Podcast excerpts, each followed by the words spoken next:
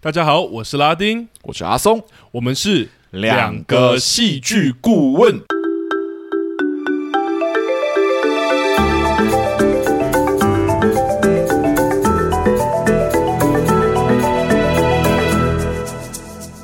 Hello，大家好，欢迎又回到我们两个戏剧顾问的节目。哟 h e l l o 哇，我现在心情其实还在上周那个有点沉重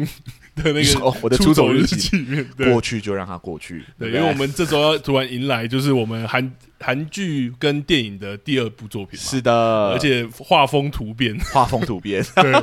真的是笑得蛮开心的。 对对我跟对 你对说对，啊，是一部很好看的电影欸其实可以推荐给大家的，而且它真的也是适合，如果你上完班还是什么，你想要放松的时候可以哎，看的，是是是对是是，真的的是还蛮娱乐的一部电影，《没错，好那部电影就是机不可失》这部电影。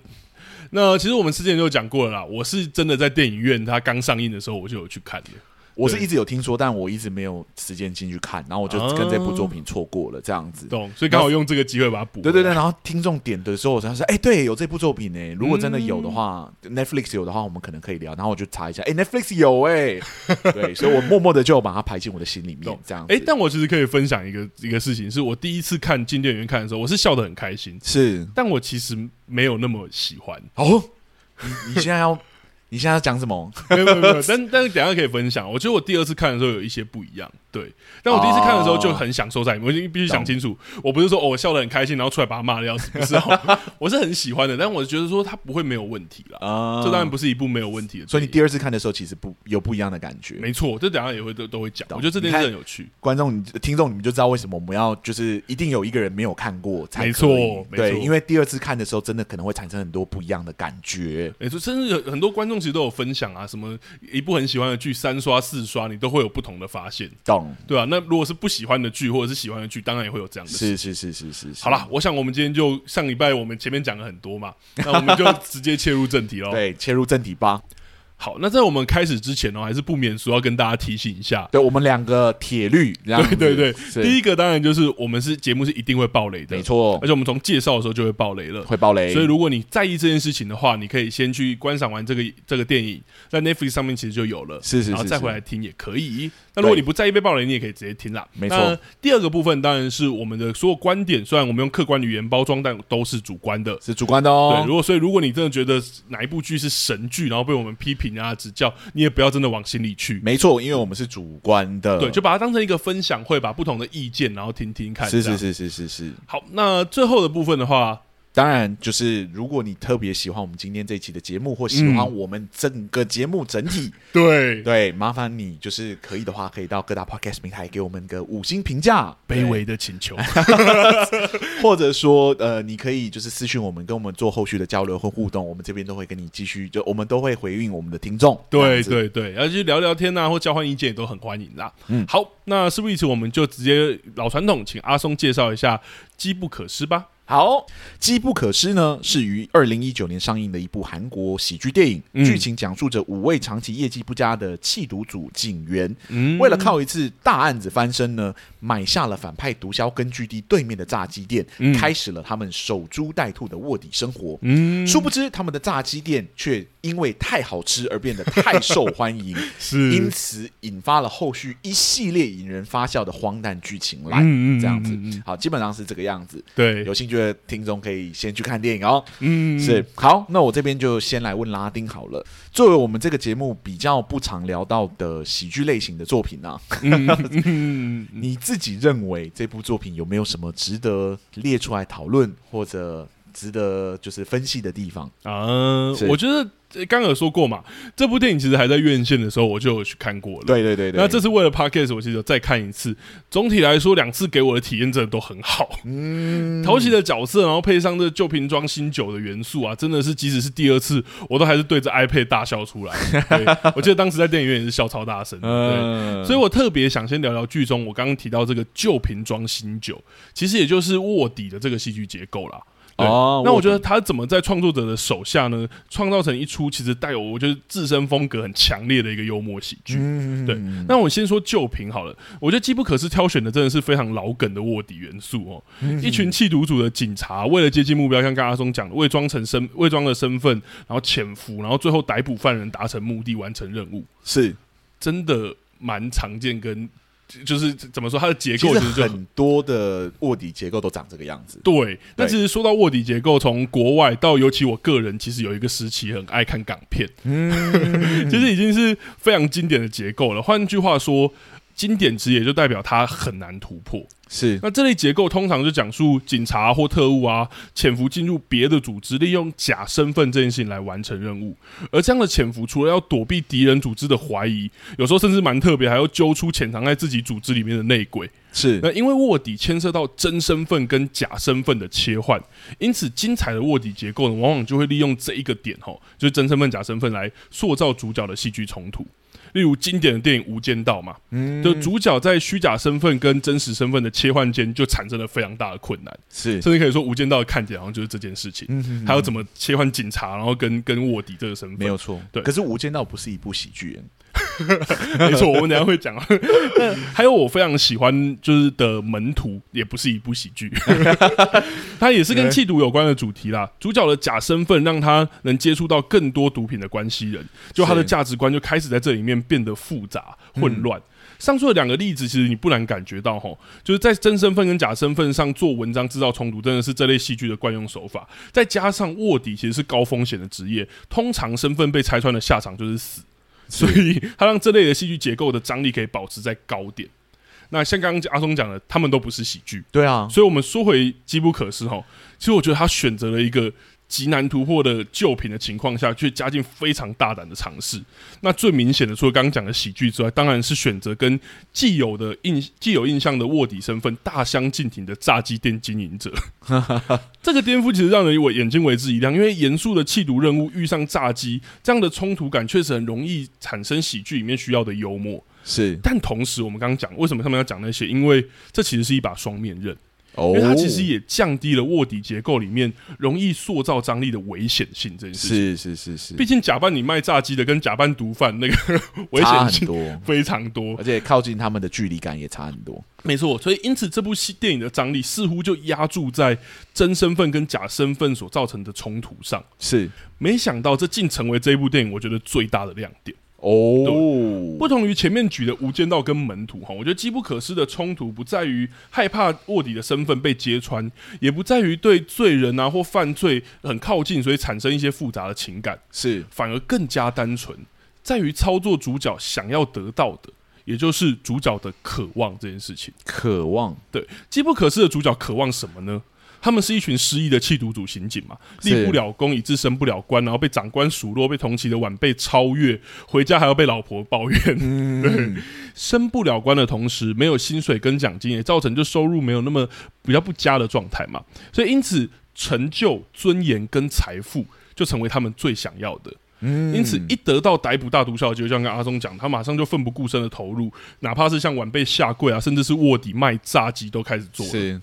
没我觉得想到，嗯，很奇很奇特的某种反差感。你知道吗对对对对，对，就是我们都觉得远景是很有骨气的、啊，或怎么样，嗯殊不知在他们身上，就是为了业绩，他们真的是对超级没有尊严的。这对，样因为他们想要的东西就是很明确嘛，刚刚是讲的。可是没想到，他们想要的这些成就啊、尊严跟财富，因为炸鸡的爆红，好像意外被满足了。这个关键字是好像吼，因呃为主角真实的渴望是作为弃毒组刑警，然后所完成得到的这些成就感、是尊严跟财富。可是，在剧情前面，主角不想被调为行政啊，其实你就可以很清楚看到了。嗯因此，炸鸡店带来的其实并不是真的主角想要的。但憋屈了这么多年，突如其来的成就感跟财富啊，还是深深吸引主角。是 因此，这出戏主要的冲突跟喜剧结构便在这样的结构下诞生了吼。我们看着主角在弃毒组任务跟炸鸡事业中拉扯挣扎，随着炸鸡店越发成功，主角也越发两难。因此，当我们看到主角将逮捕毒枭挂在嘴巴上，然后视为己任的，然后下一秒突然就认真接听客户订炸鸡的电话的时候，我们就会自然的大笑出声。对，对，甚至我们不至于感到不解啊，或者是觉得很混乱等等的。是是，那也是正因为奠定了这样的冲突结构，也就是想要的东西这件事的冲突结构，后半电影当越发荒唐的发展时，主角型开始决定认真卖炸鸡，而且在发现分店背后的贩毒真相的时候，又突然卷起衣袖，重新拾回弃毒组的任务的时候，我们并不会感到跟不上或者是冲突，反而我们愿意搭上编剧的这个荒谬列车，一起在戏院或平板前大笑。而这都归于我们前面说对于角色渴望的这个设计，然后还有刻画。是我觉得这大概是我对《机不可失》操作卧底跟喜剧结构一个很我觉得很新奇跟的感受跟看法。懂懂。我真心觉得他这个卧底结构玩的很很厉害。对啊，而且是我刚才讲的，我都觉得还是很好笑。对对对，因为他真的是就是那个无限的冲突啊，他们卧底就是卧底去当那个嗯，炸鸡店，炸鸡，店的员工，就是为了接近那个毒枭嘛。对，对，可是他们却好像真的就是越来越玩越开心这 样。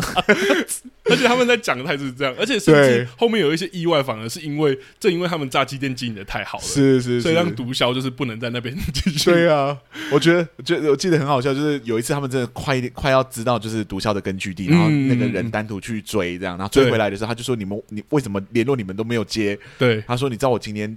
就是接了多少单子吗？ 对然后开始算给他听这样对，子。他说你知道我炸鸡炸了多少那个，然后我对切了多少颗洋 葱的。 我觉得太荒谬了这样子。对，可是我觉得正因为前面有这有那一个他的铺垫，就是他们已经憋屈了这么多年，是如果他们就是一群很正常的弃毒主行径，这个故事反而好像有点太荒谬了。对对对对，对，好，那呃，换我来问你好了。是那个，我觉得这一部戏像刚刚讲的，感觉好像你也蛮喜欢的。然是后它操作喜剧结构啊，或等等的，也都对我来说很成功。那有没有你特别想要分享的部分？对分享哦。对，或是你想要讲的主题？因为像这部戏，我觉得它还是有很明确的一些呃任务啊，或者是情景或气毒的这个原型在里面。是是是是对，呃，我先说好了，就是我跟个人真的是蛮喜欢这部电影的哦、嗯就是无论是他那个无厘头的喜剧结构，或者是他们里面人物的一些特质啊，或者时不时真的会出现那种超级荒谬的情节啊， 我觉得都时刻紧抓着就是观众的注意力不放，让是观众看的真的是既开心又很满足这样子。嗯嗯嗯但撇开我个人喜欢不喜欢这件事情哈，嗯就是这部作品是否真的在各个方面都完美无缺呢？对不嗯对？那我必须说，很可惜嗯，，哇，又是这一 句，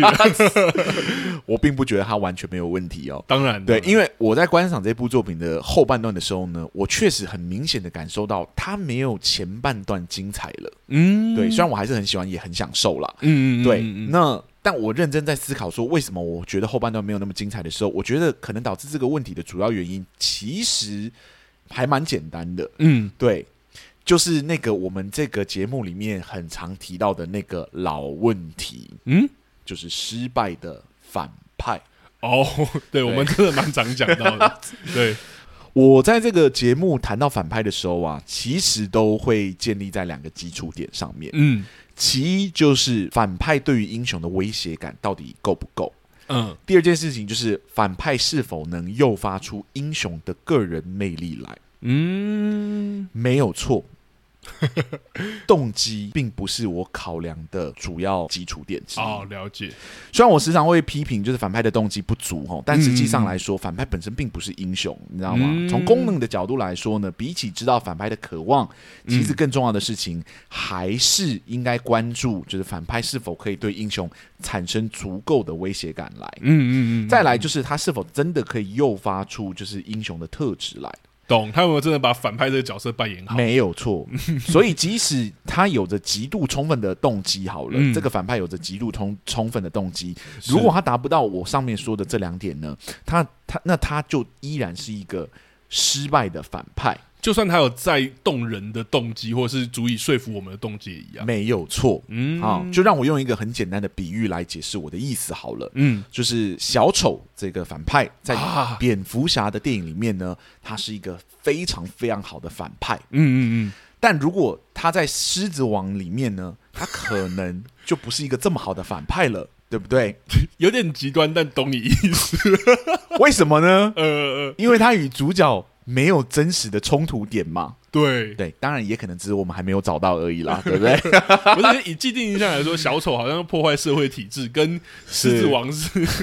好像确实不会到社会体制的。例子真的是极端了一点点，但用这个极端的例子，你就知道说，即使我们说哇，这个角色这个反派好好看哦，他在任何的故事里面，不见得都是成立的反派、哦。懂，他还是要符合上述对两个。没有错，就是他，他是与英雄这个角色形形成对比的角色。没错，我觉对得反派的反真的是很有趣，因为有些人会说坏人，但对我们来说，有时候反派不一定是坏人，是是是，对他只是相对于主角的概念而已。没有错。回到《机不可失》上面啊，嗯，那个剧中最终的反派毒枭李武培是否真的是一个拥有充分动机的反派呢？嗯，呃，他当然是哈，他为了不动声色的重返就是韩国，嗯，他命令手下就是选择了一个冷清的地方开始招募伙伴，对对不对？嗯在那个地方变得热闹之后呢，他就赶紧转移阵地。嗯，那为了让贩毒变得更加的方便，他就买下了知名的炸鸡店品牌来做伪装哈、嗯，为了确保自己的生意顺利，他甚至愿意把整个韩国的市场让给对手。嗯，那在发现事情苗头不对的时候呢，他更是果断的下定决心逃亡到海外去。嗯啊，发现自己的手下敌不过敌敌方的警方的时候呢，是他也就是立马果断的，就是要放弃他嗯的就伙断伴。断尾求生，对对对对，对自己要乘船逃离这这样子。子，这个角色在任何的时刻，其实都有着清楚且合理的行动逻辑啊，嗯，对不对？嗯然后目标明确，野心也非常的大，手法也干净利落，不拖泥带水，心狠手辣。从各个角度来说呢，他都是一个拥有充分动机的反派角色。嗯嗯，但这就意味着他是一个很好的反派吗？啊，很可惜哈，嗯他并不能真的算的是一个很好的反派。原因很简单，因为他所有的行为都没有实际对主角群们造成威胁，哦，也没有真正诱发出主角群们去做出任何英雄的特质来。嗯 OK，主角群与这个最终的反派的发展基本上就是两条平行线，你知 道吗？唯一牵扯上一点的关系的呢，就是主角呢，其实主要目标就是要将这个反派抓拿归案而已。嗯，嗯除此之外呢，这两者几乎没有任何角力可言。当主角群们努力的想要靠近，就是他们的那个反派的时候呢，反派的属下却因为炸鸡店的人气太旺而撤离了他们原本的根据地，嗯，开始与主角群们拉开距离。是那当主角群已经停止了，OK，已经没有要再追抓抓拿他们了的嗯时候呢，就开始专心决心就是要经营 那卖个炸炸鸡鸡，对对对，对卖炸鸡的时候呢，反派却又主动送上门来合作，嗯这两者之间一直没有实际的冲突啊。是，即使他们真的接触了，也是在最没有冲突的时刻接触到。嗯对嗯你没有真实的交集，理念上也没有实际的碰撞嗯过。嗯嗯这样的操作呢，只会导致一种结果，嗯，那就是反派的存在感会不断的降低，降至趋近于无的状态。是对，说直接一点好了，比起那个好像很危险的毒枭，嗯那个恶意攻击主角们的社群媒体啊，其实更接近这个故事的反派一点点。对对对 对，至少他们的行为与主角群们想要认真经营好炸鸡店这个理念，其实是互相冲突的。对，而且也让他们就是曝光了，就是卧底身份曝光，对，对而这个存在感不足的反派呢，最终就成为了这部电影的一个致命伤。嗯因为这部电影最后的一个冲突的场景是主角群们与这名反派的全面开战。嗯嗯对，嗯虽然看着主角群们一改他们警队鲁蛇的形象，开挂跟整个黑帮开战是一件其实蛮热血跟蛮爽的事情。嗯嗯嗯，但因为反派李武培至始至终都没有与主角群们有过任何实际的交集，嗯理念上也没有实际上有任何的碰撞过，嗯最终这场战斗就沦为了一个最刻板的正义与邪恶的对决。这样子，嗯嗯主角群们为什么要战斗？因为反派是 坏人，坏人为什么要跟主角们打？因为主角群们是好人。嗯嗯哎、嗯好像除了这层的解读之外呢，就没有任何其他解读的空间了。是而最终最终这部作品呢，也以正义必胜的结果收尾。是对，是那是主角们也免受到被裁员的危机，这样、嗯嗯嗯一切嗯走向了一个圆满的结局。甚至升官了，这对对，换个角度来说呢，这其实也没有什么不可以的。毕竟，如果这部电影就是纯粹的一部爽片的话，嗯刻板的正邪之争其实是完全没有问题的。对，对，但就从一个戏剧顾问的角度来看呢，我确实会说，这个电影啊的尾声并没有前半段的来的精彩。嗯，毕竟前面种种的出乎意料之外、引人入胜的情节，最终只能收在一个刻板的结局。我真的必须说，我觉得是有一点可惜的。嗯，而且我其实觉得印象很深刻的是，当第一段就李武培有把他的那个手下的那个脚，对就是对对对对，那边我觉得他的威胁感稍微起来。是我们觉得他是个危险的人 物。对，但他跟主角的交集越来越少的情况下，他第二段在跟另外那个毒枭谈判的时候，其实我就已经觉得我为什么要看这个？ 对，就是你是谁？ 对，然后你们谈这计划关跟我什么关对，系？跟跟主角有什么关系？对这样子对对对对所以这部作品其实在行塑反派的方式，就是我让他好像显得很危险，很危险。嗯可是他的危险如果没有真的造成主角群们的威胁，嗯那个危险建立起来，其实一点意义都没有啊。是，对，是他就是很像是这个故事正在很努力的，就是行塑，就是一个好比说就是小丑的形象这样子。嗯然后结果他面对的对手是辛巴这样 子，对，就是小丑是危险的吗？当然是危险的。嗯可是当他面对的是辛巴的时候，你其实也不知道说，就是小丑的威胁跟辛巴到底有什么关系。对，辛巴就在他的那个非洲大草原上面，对自对己对狂对奔对，他在狂奔，他在他在他有他自己的冲突对，跟跟小丑去破坏什么社会体制，到底关系是什么？是是是是是，嗯那你就会说好，我知道他危险，可是跟跟辛巴到底有什么关系？ 懂，相对于主角啦，反派的概念还是是跟主角比相对起那来。所有的故事都是以主角为核心的发展嘛？嗯嗯对嗯嗯，当他不是以主角为核心的发展，他当他是以那个反派的角色为主角发展的时候，他就是一个反派英雄的电影，那又不太一 样了。对对对对对，而且所那又是不一样的结构了啦。是是是是是，嗯所以对我来说，就是呃，如果这个是一个很经典的就是英雄旅程的故事，嗯嗯，那嗯英雄中的反派，英雄故事中的反派，一定要对英雄本身是有足够的威胁感，他才会真的成立。懂不是你行塑了一个好像好比小丑一样很厉害的反派，他就成立。嗯对，嗯小丑并不是在嗯嗯所有的故事结构中都成 立，他成立的原因就是因为他在蝙蝠侠的故事中非常的成立。嗯没错，对，因为反派是有它的功能啊。没有错。嗯，那辛巴的反派只能是刀疤，是是蝙是蝠侠的反派只能是小丑。嗯对，嗯嗯现在的感觉就很像是啊、蝙蝠侠在面对刀疤，然后懂 辛巴在面对小丑的感觉，就是、啊、我知道，就是这几个都是很好的角色，可是当你凑在一起不对平的时候，他就不会真的嗯有发酵这样。而且我觉得在在《机不可失》里面，甚至会看到说，就是他还是有花一不少的篇幅去描绘这个反派。可是是，在两者没有关系的时候，像我刚刚讲的，这个描绘有时候对我来说就会有一点点多啦。对对嗯而且最严重的是，就是他一开始行做出那个角色其实很威胁，呃，就到最后一个大战，就是大战的时候，所有人都开挂。对对，好像所有人都有办法单干，就是那个反派一样。对那你对对对你前面行作他的危险感的意义就消失嗯了，你懂我的意思吗？懂，对，但好，讲到这里，这是这是一个题外话，就是是说是我们是嗯对反派这个角色有疑问而已。但说真的，即使看到最后一个片段的时候，我都还是觉得超爽。对，就看那些人开挂，然后看这些人就是很爽的在对打这样子有。啊，到后面我都还是笑出来啊。其实我还是笑得很开心，我还是很享受这部作品。可是，就是退回就是戏剧看山顾不问山，看山不是山的角度在看这部作品的时候，我就必须正视这个作品的反派其实是有问题的。嗯嗯嗯嗯嗯嗯，好啦，对我讲反派就大概讲到这里，我们也不要就是一直抨击这个作品唯一的一个小弱点 而已。对，懂所以我这边就改问你一个问题好了。嗯对，就是我们聊很多的作品的时候，通常都是单一主角流。嗯嗯，对嗯，这部作品其实有五个不一样的主要角色、欸，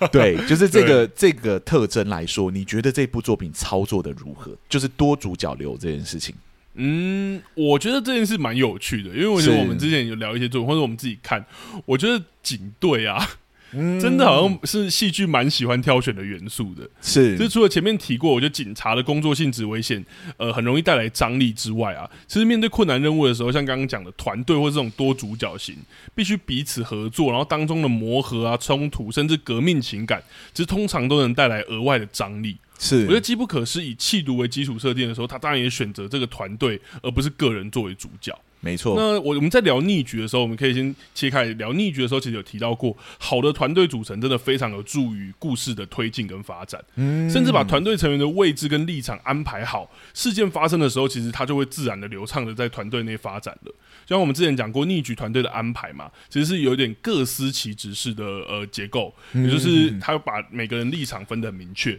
有两个极端立场的人物，以及靠近各自立场的外围人物，然后还有中立的人，然后还有一个有权力的队长。嗯所以当如果有一个事情发生的时候，他们的争吵怎么发生，其实很自然就会。正反一个吵，谁帮谁讲话，什么时候是是中立的人该做什么事情，然后这时候队长再跳出来，两边各自安抚，然后并且做决策，懂。所以这种各司其职式的，其实很很快速，我们就可以知道怎么运作了。其实只要是有团队类型的，就是以以团队为类型的主角群们，都会采用这种结构。对，那我觉得有兴趣的听众其实可以听听我们之前第三季有聊逆局那一集啦。是，那说回机不可失，我觉得团队组成反而跟逆局的各司其职很不一样。嗯，我把它称之为三个臭皮匠型的团队组成。对，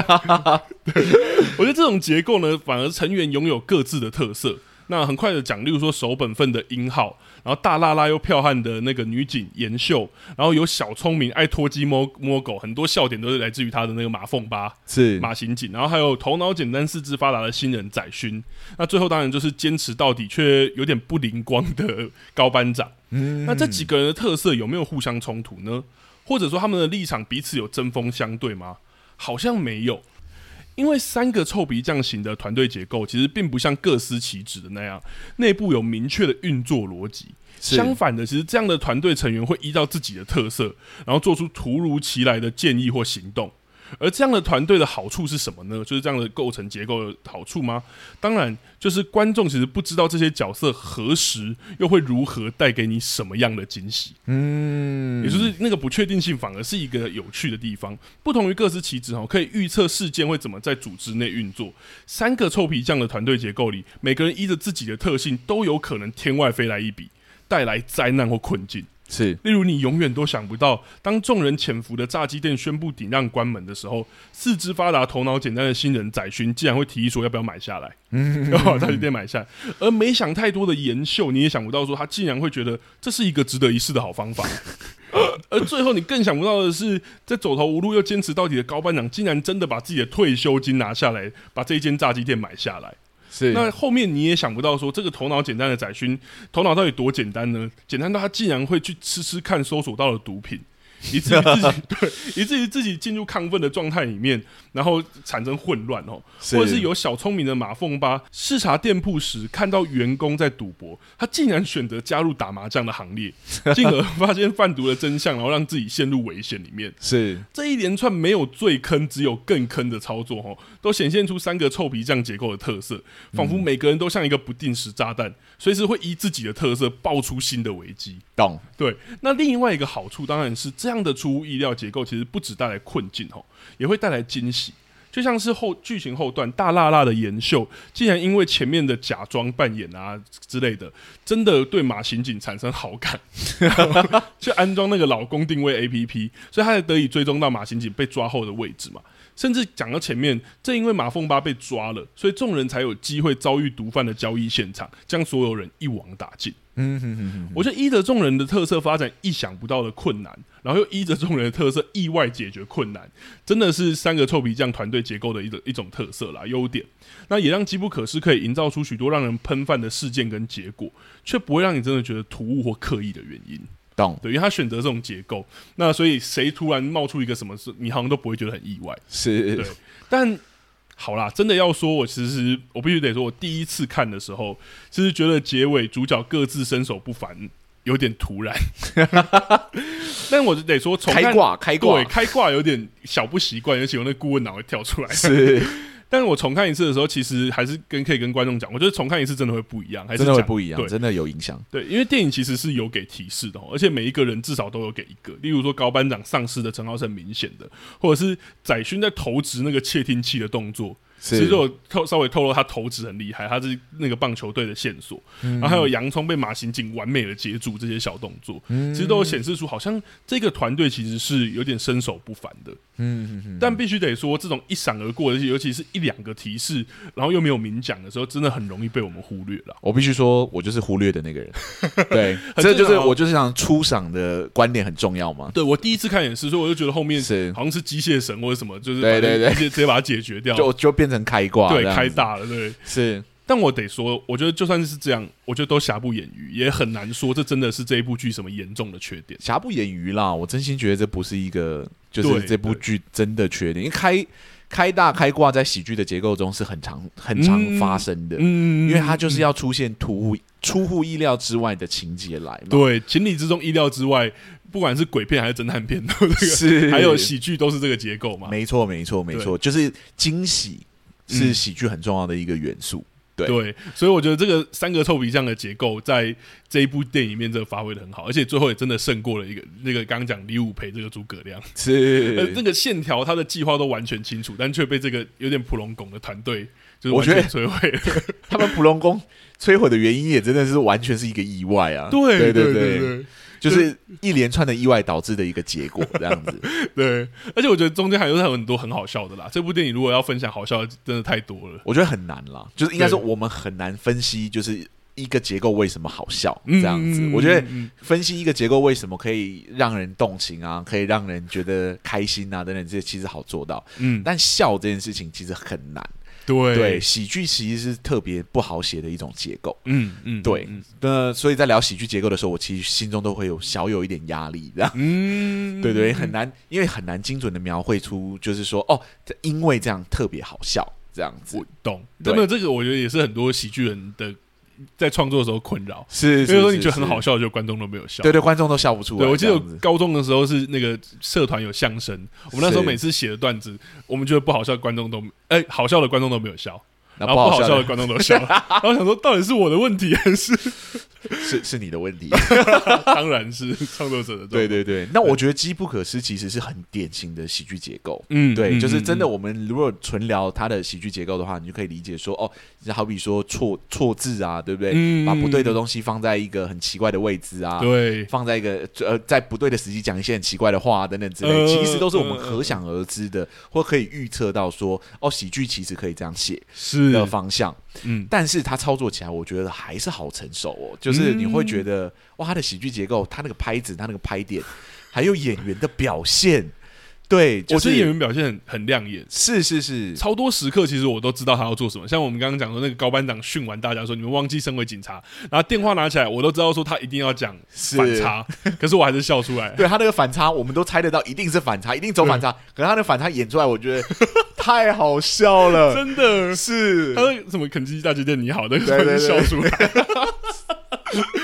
所以我必须说，就是喜剧真的是，呃，大家可能会觉得它是娱乐性很高的一种剧种，嗯但我觉得它也是，就是从从功法或技法来讨论说，也是一种很难很难操作的这种剧种。是，而且我觉对得喜剧其实比你在一般戏里面要制造笑点更难，是，因为喜剧其实大家是有有期待，你会说反而是好事，有时候不是对。对对，因为代表你要期超待过，对对对，他一直期待就是他是好笑的，但如对果他笑不出来，就是很危险。对，因为它等于设定了一个有点高的标准，观众就是说我就是要来笑 的，就跟恐怖片一样啊，观众我就是期所以待我要来就是被来，就是我就是要被你吓，结果你让我看了一个很无聊的鬼片，这样。对，，就算你故事再好，我都虽还是然失望。在我的名单中应该没有无聊的鬼片这件事情。 哎、跟观众说一下，咒在七月要上 Netflix， so what？你讲这个有什么意思？这样 我好了，我会看，好吧？如果到时候有人要聊，可以来对聊啊。对，你你你可以自己录一集啊，我不对用啊，不用不用，观众来聊，我们私聊就好了。是 差不多到这里了。嗯那我们来问那个就是那个问题，就是两个戏剧顾问，如果这部戏要请戏剧顾问的话，你觉得他会需要几个戏剧顾问 呢？ 哇，这个我因为不能给半个啦，你想要给半个哦？好了，我我就开立一下，就说可以给半个的话，我我觉得我觉得其实可以给零个，但如果半个的话，我觉得只是针对我会说半个的原因是，我反而觉得他好像需要在一些小讨论，就是如果是试片还是什么的情况下，是针对我们刚刚讲一些小小的瑕疵，稍微改掉一下，而且我甚至觉得那个瑕疵可能都不到半个，可能零点二五个，所以我可能会给零啊。 凭什么？我都已经 我我都已经通融你半个，你凭什么还给我降零点二五？没有，这这也是喜剧很基本的结构啊，得寸进尺。真的是好想打你啊！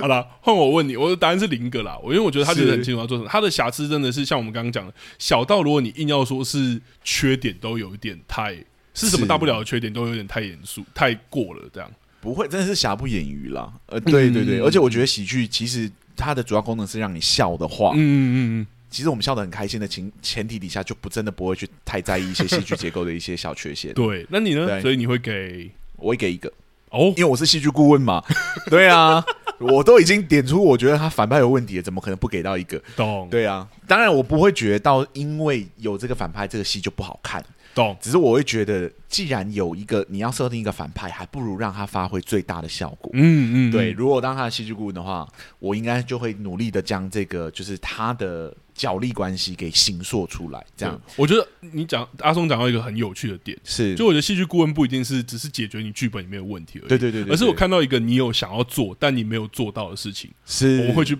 会去也许去询问或是协助你，是是是，对我我们觉会得这问很有说趣，哎，你既然放了一个反派，你是不是有希望透过这反派去干什么事情？嗯，这样子。子对，因为这个戏其实就像我前面讲的，它是可以完全把反派的戏拿 掉。对，它应该说不是拿掉，是说嗯它不需要呈现反派的片段。对，或者是形做一个像刚刚阿松讲的，整个逻辑啊、计划都那么清晰的反派，是是是是是是，它就应该说就是警方的人可以完全没有看到反派的过程中，他的故事还是成立的。嗯他们就是在嗯追一个嗯犯人嘛，对对，然后希望能达到那个就是就是抓到这个老大这样。对对对，你不一定要要呈现老大给我看啊，因为我们已经清楚知道说他们就是要去抓那个老大。嗯是是对，是，看不看到这个老大，反而是其次的问题，懂因为重点一直都是他们在这个厨房里面，在这个炸鸡店里面的一系列的荒唐事情。嗯，有时候反而看到反派的时候，你会觉得，哎，这戏怎么忽然变严肃起 来了？对，因为他变得很凶嘛，他试图去营造他的威胁感等等之类的。那我懂觉得，在喜剧之中，不是不可以加入威胁有嗯威嗯胁嗯性嗯的角色，嗯嗯嗯，好比说我们之前聊过的一部作品叫《妈的多重宇宙》，啊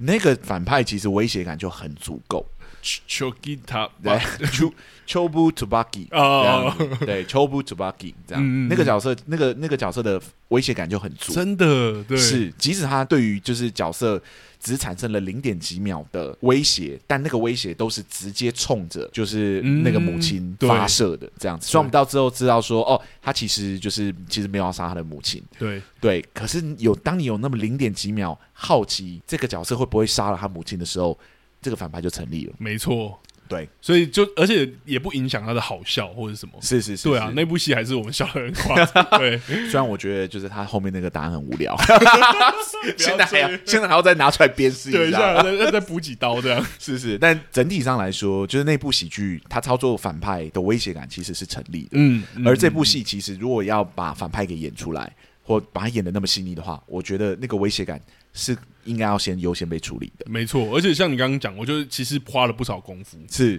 他那个计划真的是缜密到，其实是很很完整的。对啊，对啊，对啊，所以我真心觉得，既然你要都已经要把它写到这个程度了，那我们就来想办法把它发挥它的功能。啊发挥到，就是让它彻底的发酵。这样是是是，如果我当他的戏剧顾问了，当然这部戏是二零一九年就拍完了， 我我我也只是想望而已，懂对，懂不懂。会真的发生哦。对，好啊、好啊大概就是这样。哇，今天这一部 跟上上礼拜会不会散温暖带差 的？我们上一周就是太严肃了，这一周还要聊一些比较轻松的议题嘛，对啊，好， 不知道大家今天有没有被娱乐到？这样，对，这部也是真的，如果还没有看的观众，就算听我们这样讲完，还是很推荐你去看。没有错，嗯没有错。好，那我们是不是要跟大家介绍一下我们下一步要聊的作品？嗯，嗯对，嗯，那部作品呢就是《阳阳光光先先生》啊。非常长的一部作品。我觉得，我 先说，嗯我真心觉得我被我的观众骗了。这样子， 我真的不知道它有二十四集这 么长。对啊，必须说，因为我们每一周都要赶着看片，嗯对，然后我们还有自己私私心想要追的一些片单。对有时候呢，我们追个十集、十五集、十六集，其实已经是非常紧绷的。我万万没有想到它是二十四集。 对，然后我就 说嘛，我前呃前几周才刚忙完毕业典礼，对马上就追《出走日记》，然后马上开始追剧，然后我一追完《出走日记》，我就开始看《阳光先生》，然后我想说，嗯我看到他二十四集的时候，我一瞬间就吓歪，我想说天哪，这样子我我要赶着把它看完、欸然后嗯我还要挑时间出来。因为集数越长的作品，而且我觉得我目前追到的集数，我很明确感觉到它是在往史诗史诗巨作的方向在走。这种片啊呢、结构真的不好写。其实光对观众可以看十六集的，像那个《我的出走日记》跟二五二一，是我们那个就已经时间都已经坑时间都可以看到，对啊，真的是，我虽然对金泰梨有很多的爱，可是可以让我好好的爱他吗？ 不要用这种方式折磨我的。 工作有时候会消灭热情的。 好了，话话虽然是这么说，但是我目前追到的集数真的是很好看。 Oh my god！我真的很希望它就是一路好看到尾，嗯对我也希望我能能带给大家，就是我对于这部戏真的彻底喜欢的话，一个最完美的分析。这样是子是是，我们还是当然还是以对对那个对对原则啊，对而这部之后呢，可以直接预告下一部了嘛，对对对因为就是连续金泰梨系列这 样。基泰里脸蛋，对对对对，金泰梨的系列是就是《夏女的诱惑夏女的诱惑》这，部电影因也为这是部人气真的太高了。超级高，我指的不是说他在之前人气多高，而是嗯他在我们两个戏 剧顾问观众群中人气太高了，这样子我要分享一个，因为是有观众有点那个小姐加长版，啊哈 然后我就那想什说么嗯这这部戏是什么？查了之后发现，哎，没有，它就是另外一个翻译的《夏女的诱惑》。 他说真的太多了，大家都要这样就对了。对啊，嗯真的，所以就刚好记得，而且还有我们第一个特辑，对吧？啊，对对对对对，一系列的金泰梨系列还包含了一个特别的专题，这样子。嗯，当然，这个特别的专题，我们到下一集的时候会特别再跟大家做讲解。但我们这边可以稍微透露一下一点点的，就是嗯讯息这样子。对对，让大家期待一下。对，这样就是我们经过，因为我们在问卷的表单中，嗯真的有太多听众跟我们讲说，他们很想要看我们怎么评论演技这样子。嗯嗯嗯嗯那我们一直都很就是排斥这件事情的原因，是因为透过只有声音的美才，其实很难精准的描述表演者到底做了什么这件事是情。是是，那我们很害怕说，如果我们真的在就是用 podcast 的方式去聊表演的话，很会不会听不懂？会不或会者是听不懂？会不会会不会就像上一周《出走日记》的时候我，们聊编剧的时候，你聊编剧，呃，你聊到编剧的手法的时候，其实当他变得开始尖酸，不是尖酸啊了、那个艰涩尖涩的时候呢，嗯观众就很可能会听不懂，是，对是我们的是听众可能就会 lost 掉这因样。哦为那有我时候讲那个东西，我们其实就真的很技术的去讲，对，对可是因为真的有太多听众想要点了。嗯，就是应该说，很多的听众都跟我们讲，啊，很想听这类的系列，这样子，是所以我们是就是想说，好，那我们不如我们来试试看好了。我们来尝试看看啦。对对对，因为我们其实也有一直在想说，一周只有录一集的分量，有时候有一些听众其实已经开始说，他们希望一周可以到两集，对对对，那我们其实也希望，就是我们一周可以做到两集量。可嗯是目前只要还不确定就是系列是什么的时候，呃，有没有其他主题可以做的时候，我们其实很难真的变成一周双更这样子。，对对对，那也不可能真的每一周都一次录两两个电影啊，或两个影集，那个真的没办法。我们我其们实刚刚有讲嘛，二十四集，我们光十六集其实就蛮紧绷的了。对对对对对，对光是看它跟整理好，就是我们对于它的一些结构的分析等等之类，嗯，其实通常就要花到一个礼拜左右的时间。是是，对，最少都有一个礼拜的时间。最少了，对啊，所以我们我们确实有觉得不太可能双周更，一周双更的时候是都是聊影集，都是我聊们剧原本的正节目这样。对对对，对，这样真的会让我们太痛苦。 这样肝可能真的会裂掉。所以我们这一季呢就决定要做特殊的专题，是来是尝试看看有没有办法。我们做其他的主题的时候，我们有我们还是有办法让观众会想要跟我们一起听下去。这对，样所以我们其实也蛮期待，呃，我们做完之后，观众有没有给我们一些回馈啊，没有或者是错一些建议。但是我必须说，我另外一个其实很害怕聊表演的一个很大的原因，是因为嗯，表演相较于就是讨论结构跟讨论就是戏剧的，就是呃，戏剧的铺排的方铺式排等等之类，嗯手法，对它其实更主观一点点，而且它嗯其实嗯更、更受到喜好的影响，所以聊它才会变得更加的困难。嗯对因为嗯，你你讲讲他好像做的很厉害，其实有可能就是单纯你只是吃他的表演而已。很多会这样讲啊。对对对对对对，有时候哇，我觉得他也表演的好像真的什么、哦，或者是真的像学生。有些人跟你说，我觉得就不像学生啊，是人家是装是可爱就会对。对对对，所以呢，我觉得我对于聊表演就会有一种隐忧啦。嗯，对，对就是怕说我我我如果就是凭我不喜欢的表演者啊，会不会其实单纯只是我口味的问题？懂，对，对所因以为也他是因真的太吃口味，对对，他真的很吃口味。这样，嗯嗯下一周我开始聊的时候，呃，听众可能听众可以感觉能一很下快就会感受到这件事情。这样子，，嗯那既然是这样的话，既然他很明确的更吃重口味的话，嗯，我就觉得那我就只聊我真的很喜欢的表演者嗯好了。嗯，嗯，对对对对，这样比较不会跟听众产生冲突。不是啊因为它的对特性啦， 对啊，其实它的特性因为比它的特较不适合让我们像就是聊其他的作品一样，偶尔会出现负评这样子。性啦，嗯，对对，所以我觉得做表演专题系列的话，我其实都想要聊我真的很喜欢的角色，嗯，嗯对，，来让大家有机会去看到，诶，所谓表演者做好一些事情的时候，具体我们指的是什么？对对。也是一样，希望用客观的语言去呈现这些啦。没错。当然，这部分就会由阿松主聊了，因为你是对表演相关的。因为这个专题是我我跟拉丁说我想要做的，嗯嗯，嗯对对对，对。那具体到底会长什么样子，我们就期期待下一集就是会长的样子。嗯对，这因为样我们现在其实也不太确定。是是是是，那这是其中一个专 题，然后我们还有另外一个专题会是由拉丁这边主负责的。嗯嗯嗯，是，那他也提出了一一另外完全不一样节目的 的方向在做哦。对对我也对很对期待那一集的到来，这样 子。对，那这一季里面一定会出现两集的表演专题，跟两集由拉丁主负责的那个另外一个专题，这样子。嗯嗯嗯那当我们很确定他要做什么之后呢，我们就会再另行公布给大家知道。对，我们已经在筹划中了。是。好，那我们今天聊到这里也算差不多告一个段落了。没错，对对对对。那如果大家真的喜欢我们这一期的节目，或者嗯喜欢我们这个两个戏剧顾问的整体节目的 话，是啊麻烦大家到各大 podcast 平台给我们一个评分。如果你有想要跟我们做交流或想要跟我们互动的话，都欢迎到我们的 IG 或脸书的粉砖私讯我，我们这边都会一定会回复你哈。嗯没错，也都会给我们很多力量啦。没错，没错。那期待我们接下来连续三集都是金泰梨的系 列，然后是对，我其实个人很兴奋，因为我真的、嗯我看《阳光先生》之后，我真的啊哇，真的觉得金泰梨真的好厉 害哦。哇，好了好了，就讲到这里而已， 对对对预告就到这对里而已。好，对，好，那我们今天两个戏剧棍就到这里了。是啊，谢谢大家今天来陪我们，谢谢大家，先这样喽，拜拜。拜拜。